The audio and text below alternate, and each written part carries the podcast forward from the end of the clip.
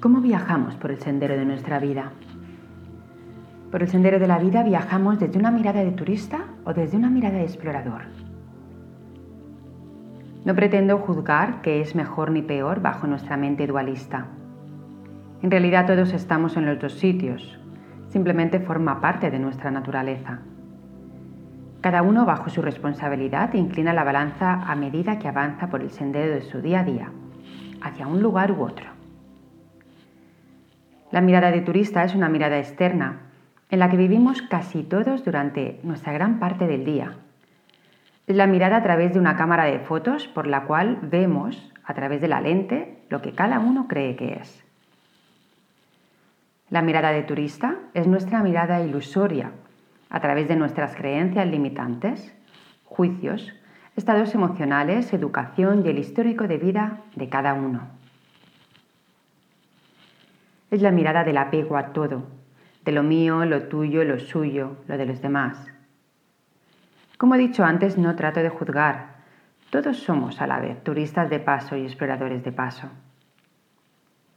Lo peligroso viene cuando avanzamos por nuestro sendero de vida, con todo el peso de la balanza inclinada hacia la parte de la mirada de turista, olvidándonos o ni siquiera sabiendo que también somos exploradores. El turista por lo general no se adentra a perderse por los angostos y oscuros callejones de los lugares que visita y prefiere la seguridad de lo conocido. El turista hace tantas fotos de todo que al final del viaje no ha visto nada con sus propios ojos. El turista ha estado en tantos sitios a la vez que al final no conoce ninguno. El turista sabe de todo menos de uno mismo Incluso puede que transite por su camino hasta el final, solo habiendo conocido una fina y efímera capa de lo que es. Pero al final, cuando un día nos llega el momento de dejar este maravilloso mundo, el turista de forma muy natural se da cuenta. Y ese día deja la cámara de fotos en la mesita de noche. Y ahí, antes de morir, deja sentirse por unos momentos y todavía en vida siente y se da cuenta del explorador que es.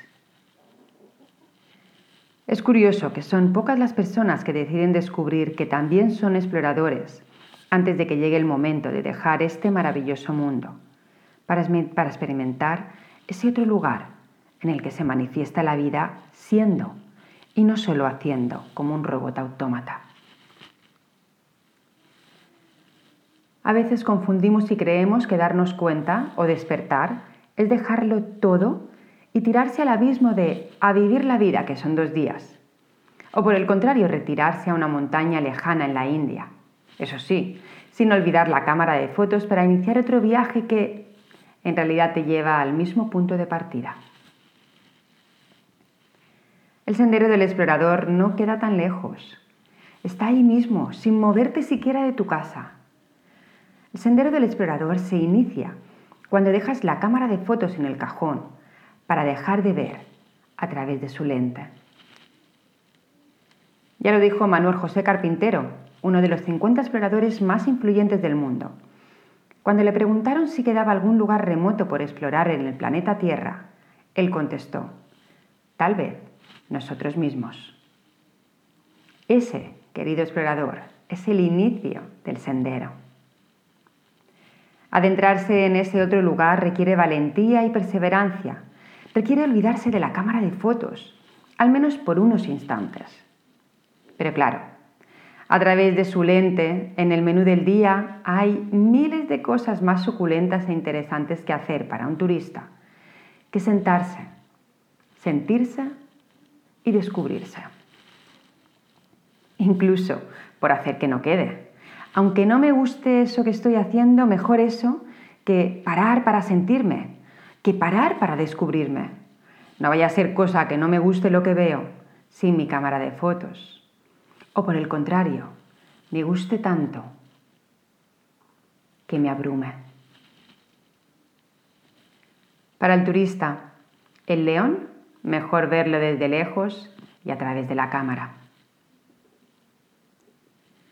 Algunos prueban la senda del explorador, pero abandonan pronto.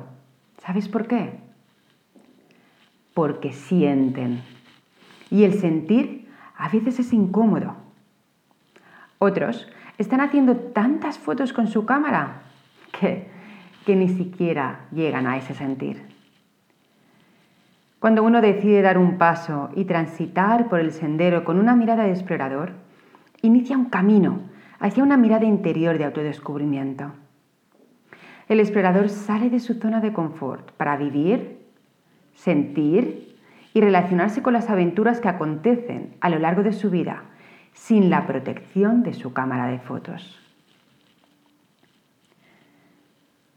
Sencillamente el explorador se sale del camino para empezar a experimentar qué ocurre cuando no vive bajo la dualidad de todo lo que le rodea, para experimentar el no juicio compulsivo y banal, para experimentar la unidad y el desapego de lo mío y lo tuyo, para reconocer a su ego, que ese ego no es más que esa cámara de fotos con la que ha estado mirando a través de su lente. Todos somos turistas y hacedores compulsivos de fotos. Pero si de vez en cuando dedicamos unos instantes a la mirada de explorador, esa que equilibra la balanza, nos regalará una dosis de conciencia para vivir desde el ser. Y por último, me cuestiono. ¿Cómo voy a usar los instantes de vida que tengo? No lo sé. No tengo respuesta. Pero mientras tanto, seguiré inclinando la balanza con la mirada de explorador. Feliz día de presencia. Te abrazo y te acompaño. Chao.